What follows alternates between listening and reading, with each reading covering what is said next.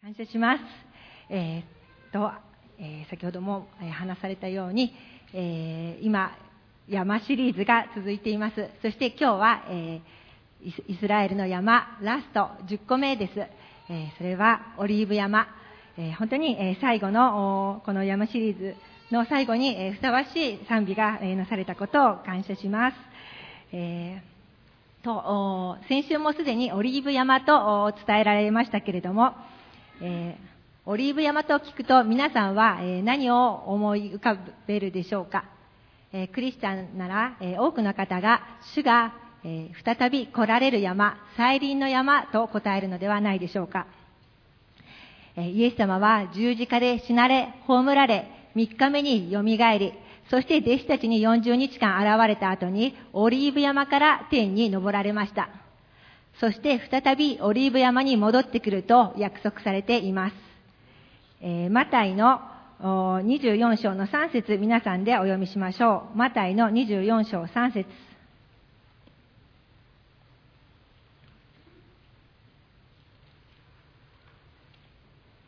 前にも出ましたのでお読みしましょう。3、はい。イエスがオリーブ山で座っておられると、弟子たちが密かに身元に来ていった。お話しください。いつそのようなことが起こるのでしょう。あなたの来られる時や世の終わりにはどんな前兆があるのでしょう。えー、オリーブ山の上でイエス様が弟子たちに世の終わりにはこのようなことが起こりますと24章で、えー、予言されます。続く25章では週末を生きる私たちにどのように歩むべきかを、えー、例えを通して語ってくださっています。えー、今日は、えー、まずはじめに最も大切な再臨について確認したいと思います。再臨はクリスチャンの希望です。イエス様はやがてこの地を治めるために再びこの地に来られて、えー、そして、えそれを待ち望むことによって私たちには力が与えられます。この地上において、たとえ悲しいこと、また苦しいことがあっても、再び来られる主とお会いし、そして主と共に永遠に生きることを信じることによって力が与えられて、信仰が奮い立たされ、信仰を守ると守り通すことができます。えー、ちなみに私が再臨についての終末論を最初に学んだのは、えー、2011年3.11の東日本大震災が、えー、起こった年です。前主任牧師であられる和本先生が昇天された年ですけれども、その時聖書学校で終末論と聞いても、何かこうピンと来なくて、現実味を帯びては、え、聞くことができませんでした。クリスチャンとして知っておいた方がいい奇跡、あ、事実ぐらいに、え、出来事、クリスチャンとして知っておいた方がいい知識ぐらいに、え、聞いていたんですけれども、でも、それから10年、その間に TLC にイスラエルを基軸として、え、聖書を読む読み方が入ってきて、え、聖書予言がイエス様の十字架と葬り復活の成就だけによらずに、イスラエルに聖書予言がされていること、本当に長い歴史を通して、また今も、え、先ほど献金のお勧めにもありましたけれども、本当に、え、ニュースを見て、イスラエルに起こっていることを通して、え、聖書の御言葉が本当に確かなものであることを、えますます、え受け取ることができています。また、それ以外にも気候変動による、え自然災害や疫病などが起こり、終末論において、え今では無関心ではいられなくなっています。え終末論には諸説あります。え今日は私が TLC の聖書学校で学んだ、えチャーチ・オブ・ゴッド教団の終末論について、え分かっちゃいます。え本当に、え触り、えーと、簡単なところだけ、えここではお話ししますけれども、今週の水曜祈祷会から、え終末論についての学びが始まりますので、えご参加できる方はぜひ、えお越しください。また、オンラインでアーカイブも見れますので、え共に学んでまいりましょう。はい。えー、とですね、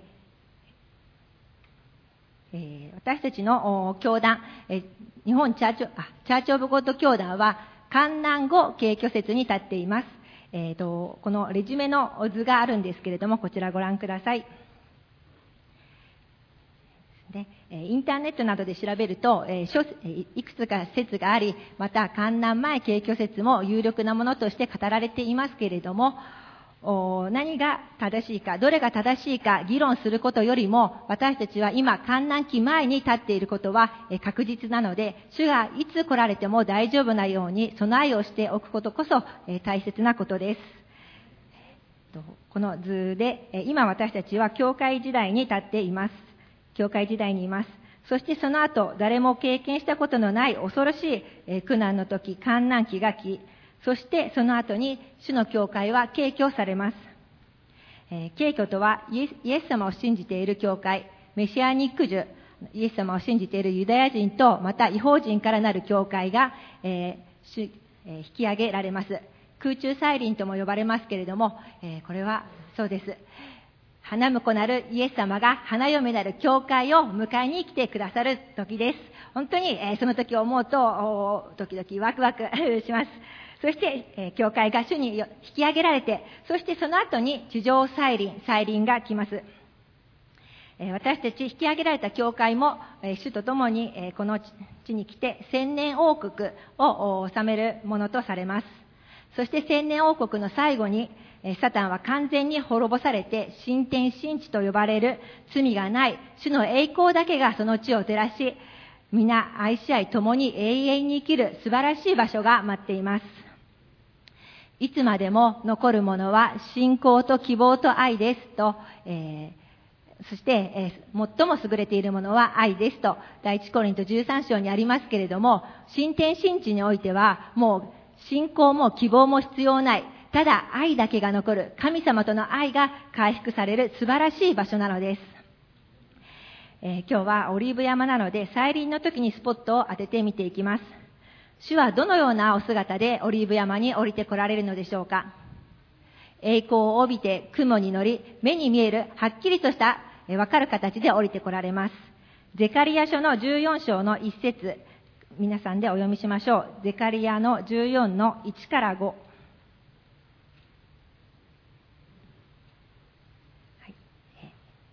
ゼカリア書14の1から5を皆さんでお読みしましょう。3、はい。見よ、主の日が来る。その日、あなたから分取ったものがあなたの中で分けられる。私はすべての国々を集めてエルサレムを攻めさせる。町は取られ、家々は略奪され、不女は犯される。町の半分は補修となって出ていく。しかし、残りの民は町から滅ぼされない。主が出て来られる。決戦の日に戦うように、それらの国々と戦われる。その日、主の足はエルサレムの東に面するオリーブ山の上に立つ。オリーブ山はその真ん中で二つに裂け、東西に伸びる非常に大きな谷ができる。山の半分は北へ移り、他の半分は南へ移る。山々の谷がアサルに達するので、あなた方は私の山々の谷に逃げよう。ユダの王ウジヤの時、地震を避けて逃げたように、あなた方は逃げよう。私の神、主が来られる。すべての生徒たちも主と共に来る。メンえ初めにある主の日とは、観覧期に起こる、観覧期の終わりに起こる反キリストの軍勢とキリストの軍勢、軍勢との決戦の時です。イスラエルは最後の砦であるエルサレムを占領されて、そして窮地に追い込まれます。その時彼らが、祝福あれ、主によ、主の皆によって来られる方に、と叫ぶと、そうすると、イエス様が降りて来られます。五節には、すべての生徒たちも主と共に来るとあります。主はすでに敬挙された教会と共に来られ、私たちは確実に主と共に千年王国を生きるものとされます。私たちにはそのような素晴らしいゴールが、えー、約束されていることを感謝します。しっかりとゴールから目を離さずに、そして、えー、この世の目に見えるものだけに心を奪われずに、主を来てください。本当に、やがて必ず来られる主を待ち望み、互いに励まし合って共に歩んでまいりましょう。えー、今日は素晴らしいゴールを見据えながら、オリーブ山で語られたイエス様の言葉に耳を傾けていきます。えー、レジュメに書かれています。一つ目のポイント、皆さんでお読みしましょう。3、はい。やがて来られる主を待ち望み、主を愛し、隣人愛に生きる。えイエス様は十字架に向かう前、最後のメッセージをオリーブ山でされました。え羊とヤギの例えです。えマタイの25章の31から46に、え羊とヤギの例え話があります。えここは少し長いので、えっと、石渡ご夫妻に朗読をお願いしましたので、えー、朗読していただきたいと思います。マタイの25の31から46。はい、では、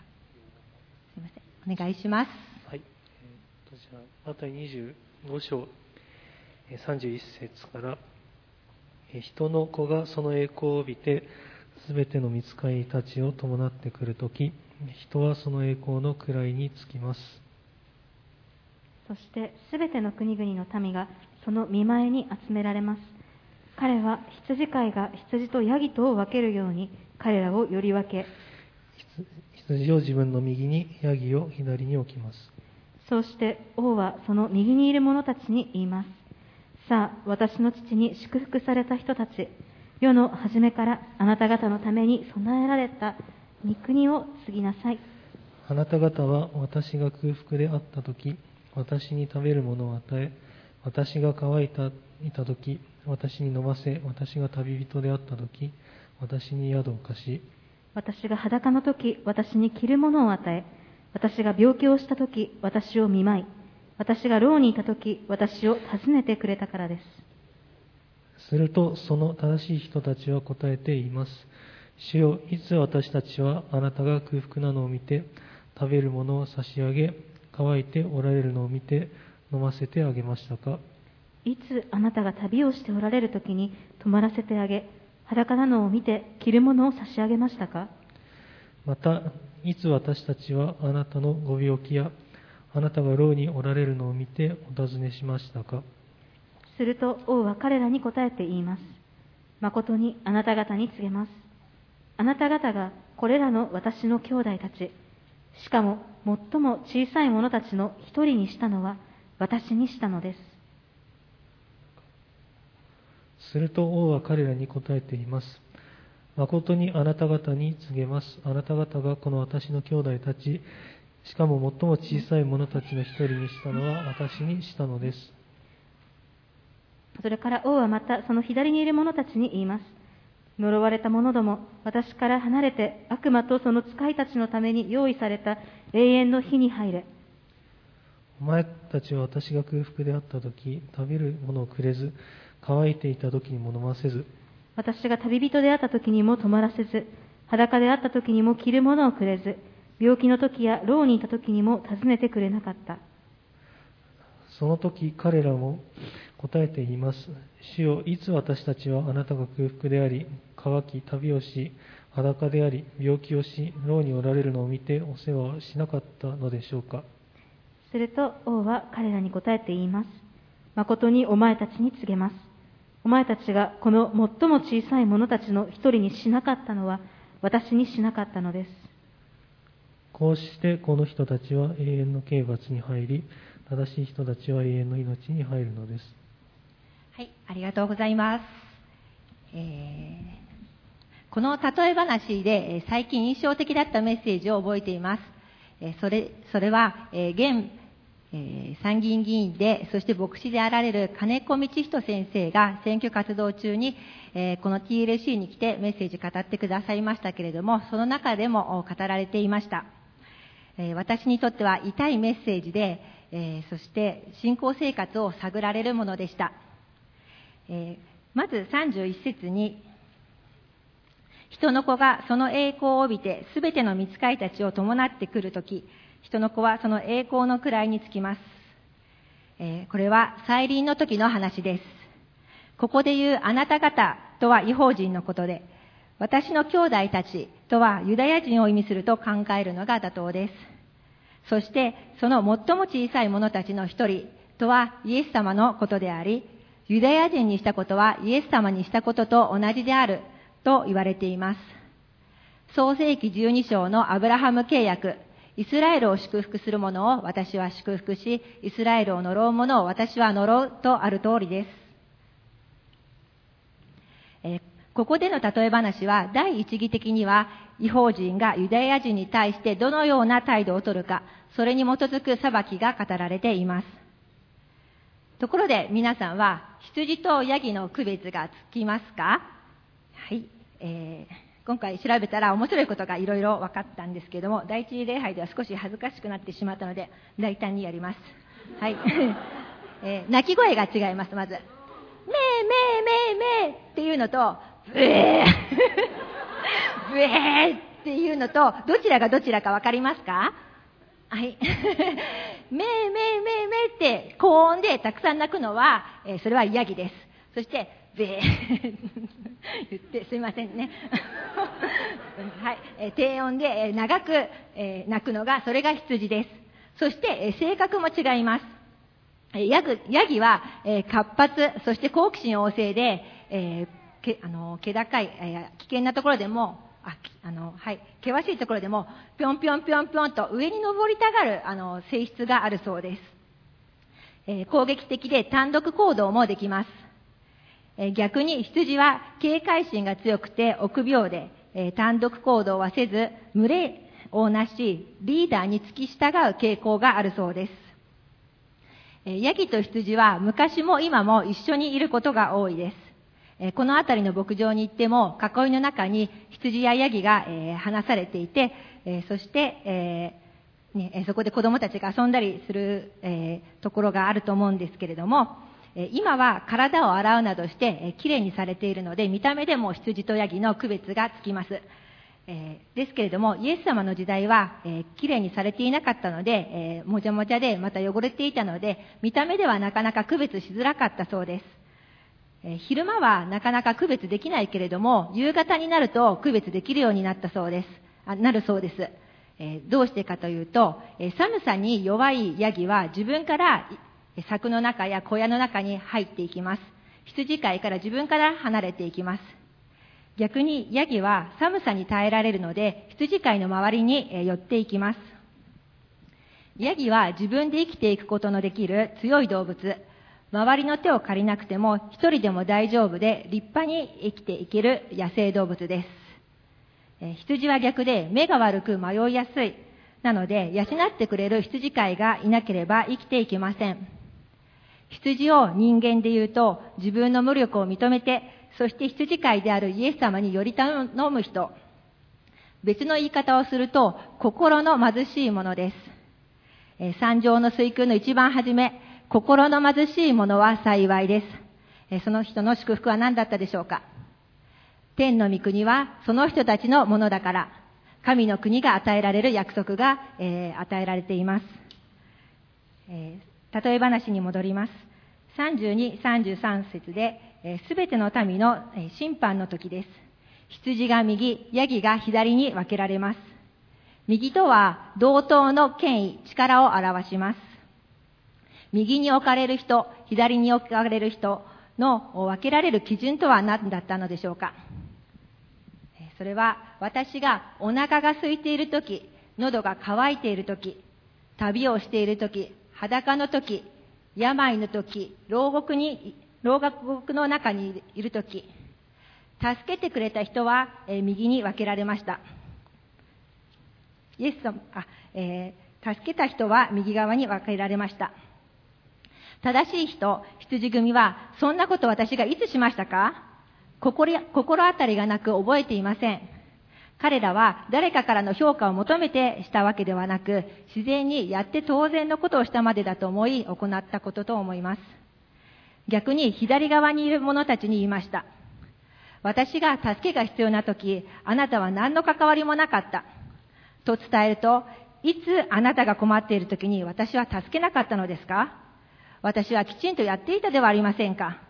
と自分たちの正しさを主張します。自分たちは正しい行いをしてきた自負があるのです。しかし王は、お前たちがこのものの、この最も小さいものにしなかったのは私にしなかったのだ。と言って彼らに永遠の火に入るよう裁きを下しました。彼らは審判者である神様に対して義務を果たしてきた自負があります。あなたが言っていることはみなしました。しかし、この自負が神様からの祝福を受け取れないようにしてしまったのです。主の目ではなく、人の目、人の評価を意識して行う行為は偽善であると、ハッチンさんの三条の水訓のメッセージで確認しました。この例え話は、主に喜ばれる真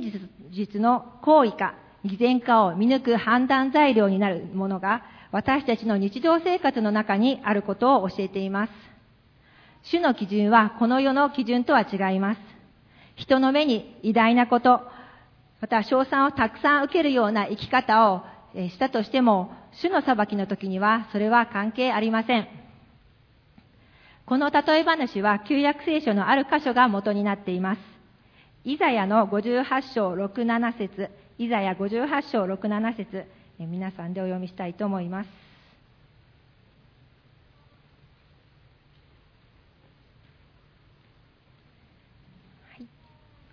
はいえー、読みましょう。3、はい。私の好む断食はこれではないか。悪の絆を解き、くびきの目をほどき、虐げられた者たちを自由の身とし、すべてのくびきを砕くことではないか。飢えた者にはあなたのパンを分け与え、家のない貧しい人々を家に入れ、裸の人を見て、これに着せ、あなたの肉親の世話をすることではないか。断食とは食事を断ち、心身ともに苦しいところを通し、神様に集中して近づき、えー、熱心な祈り、また悔い改めを表す行為です。しかし、いつの間にかその宗教行為が自分を熱心に見せようとするパフォーマンスになってしまったり、また繰り返していくうちに形式的になったり、本来の目的から離れてしまう可能性があります。断食した民は自分の行為の正しさを主張します。58章の3節私がお読みします。なぜ私たちが断食したのにあなたはご覧にならなかったのですか？私たちが身を戒めたのにどうしてそれを認めてくださらないのですか？このように主張する者に向かって主は反論します。4節5節見よ、あなた方が断食をするのは、争いと喧嘩をするためであり、不法に拳を打ちつけるためだ。あなた方は今、断食をしているが、あなた方の声は糸高きところに届かない。私の好む断食、人が身を戒める日はこのようなものだろうか。足のように頭を立て、荒布と灰を敷き広げることだけだろうか。これをあなた方は断食と呼び、主に喜ばれる人を呼ぶのか。主は、たとえ主が命じられたことを行ったとしても、形式的だったり、また主の喜ばれない目的、動機であるなら受け入れません。主の喜ばれる断食とは、6、7節お読みしたように、虐げられた者たちを自由にし、困っている人に手を差し伸べる、愛するという積極的な行いの実践です。第一コリント13章は愛の書とも言われて、愛についてたくさん書かれています。そこには愛とは実践するものと書かれています。え愛とは名詞ではなくて動詞であると聞いたことがある方は多いと思います。愛について知っているだけではなく、相手のことを気にかける、心配する、えだけでなく、えまた愛する行為によって自己満足することではなく、え相手に与えるものであることが書かれています。主は主を愛し、自分自身、隣人を自分自身のように愛せよと、え教えられて、そして全ての立法と予言は、この二つの命令に要約されるとも言われています。えこの愛せよという、え言葉はギリシャ語のアガペが使われています。えレジュメの真ん中を見ていただきますと、え四角の中に、えアガペについて書かれた記事があったので、え引用しました。お読みします。アガペーの愛とは、相手の価値によらず、意図的な選択に基づく愛のこと。このような愛は自然には生まれない。これは与える愛、無視の愛、見返りを求めない愛である。もともとこんな愛は人間は持ち合わせてはいません。こんな愛を実践できるのは誰でしょうかイエス様です。この例えに、例え話に出てくる最も小さなものこそイエス様です。イエス様こそ空腹もまた渇きも経験され、この地上においては旅人でした。そして鞭打たれて、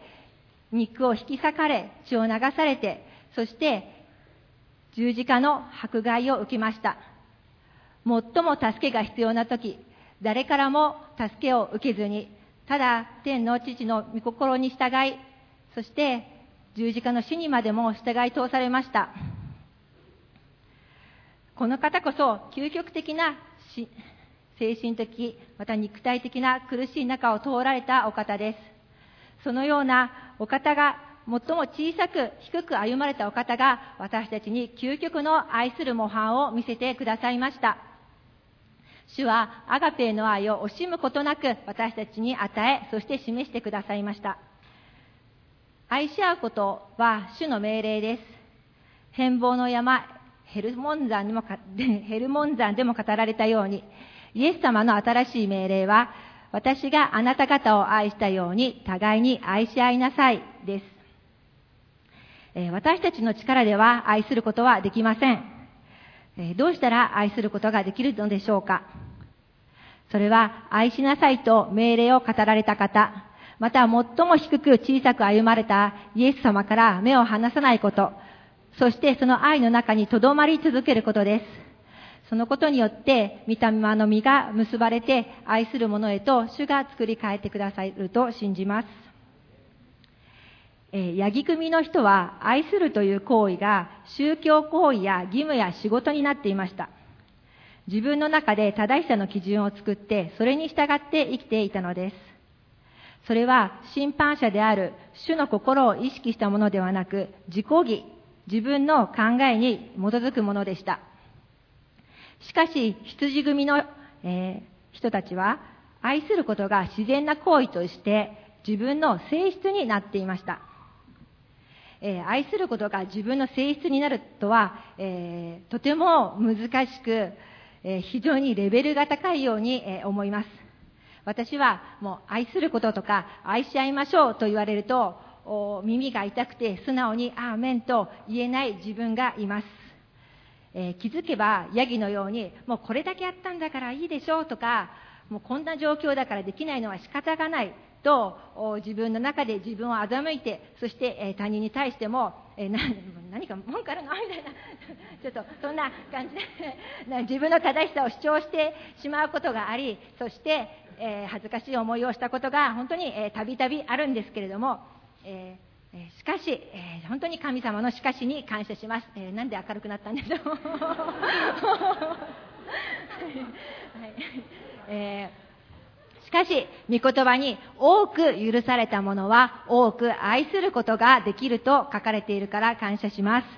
当に愛せない自分を正直に認めて十字架の前に行く。そして、え、主との交わりの中で十字架の許し、愛を受け取ります。精霊様によって思い、考えが作り変えられて新しくされて、え、そして、え、主が作り変えてくださいます。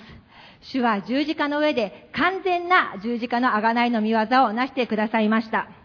死んで終わりではない。え、だから私たちも本当に罪の中にとどまるのではない。死にも罪にも復活して蘇り、復活してくださったお方で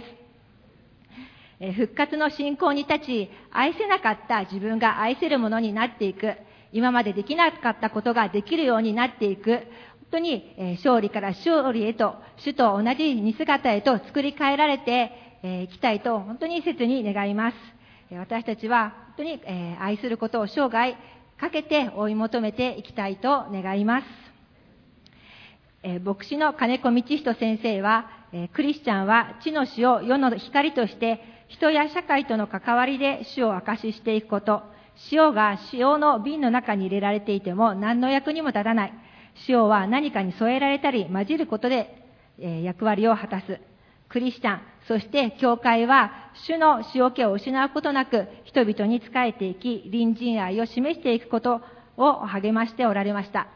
え共に主が喜ばれる歩みへと日々作り変えられていきましょう。そして、えそれは自分の祝福でとどまることなく、必ず他者を祝福していくものとなります。アーメン。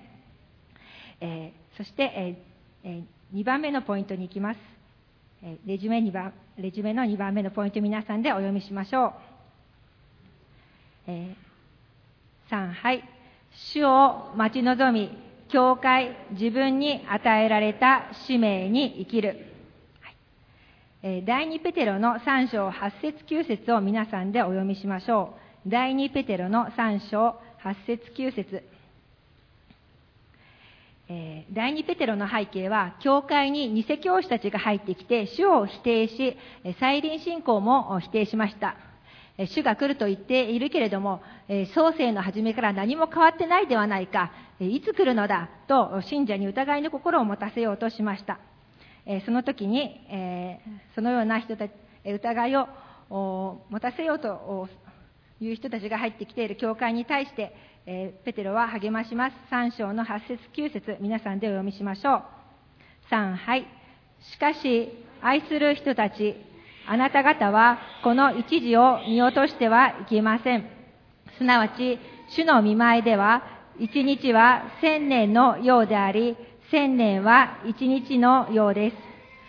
主はある人たちが遅いと思っているように、その約束のことを遅らせておられるのではありません。かえってあなた方に対して忍耐深くあられるのであって、一人でも滅びることを望まず、すべての人が悔い改めに進むことを望んでおられるのです。アーメン。主の見舞いでは、一日は千年のようであり、千年は一日のよう。私たちは一日24時間、一年間365日という時間が制約、時間の制約の中に生きています。しかし、永遠の主は時間を超えるお方です。詩編90編の4節には、あなたの目には千年も昨日のように過ぎ去り、夜回りのひとときのようですとあります。主にとって、たとえ千年であっても、昨日のことのようにあっという間のことなのです。その逆に一日の大切さも教えています。週末だからとそわそわと慌てて浮き足立って過ごすのでもなく、また、まだ、まだ主は来ないからと、えー自由奔放に、えーか自由奔放に身勝手に生きるのでもなく、えー与えられた、主が与えてくださった一日は、実は千年にも匹敵するような豊かな日であると、えー主はまた言われます。再臨がいつ来るかは主の御手の中にあることです。主は私たち人間が一人として滅びることを望んでおらず、主の救いを受け取り永遠の命を持つことを願っておられます。主はそのために忍耐して待っていてくださるのです。主は私たち教会にイスラエルの救いと世界宣教のビジョンを与えてくださっています。兄弟姉妹で共にこのビジョンを、え受け取り、共に祈り、え共に使えてまいりましょう。え使い方はそれぞれ違います。また、それぞれに人生のシーズンがあります。すでに今なすべき使命を受け取っている人はそこに邁進してまいりましょう。今、主からの使命、導きを、受け取りたいと求めている方は祈り求めていきましょう。主はあなたでしかできない素晴らしいユニークで、そして祝福に満ちた使命を用意してくださっています。与えられた一日一日を愛する主と共に、主と心を合わせて、御心がこの地になるように自分を主に差し出していきましょう。アメン。えー最後です。オリーブ山の名前のオリーブ。えー古代のオリンピックでは王冠がオリーブの葉と枝で作られていました。オリーブは勝利の印です。また、オリーブのギリシア語はエライアといって油という意味です。油。それは油注がれた方、キリストです。私たちには勝利者なる主が共にいてくださいます。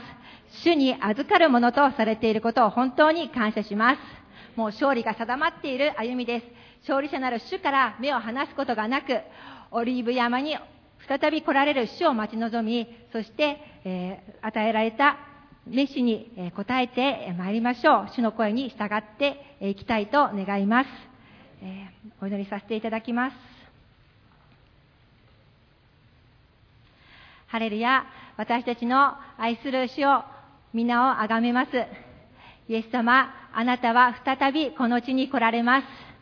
主を来てください。主を来てください。私たちの心からの祈りです。主をあなたと再び会う日まで、神様、どうか、あ主を主を私たちが与えられた本当に、え日をあなたと共に、あなたのために生きることができますように、どうか、あ助けてください。主よ、あなたとお出会いしたときに、よくやった、良い忠実なしもべだったと、言っていただけるような、神様そのような歩みをすることができますように、どうか私たちを整えてください。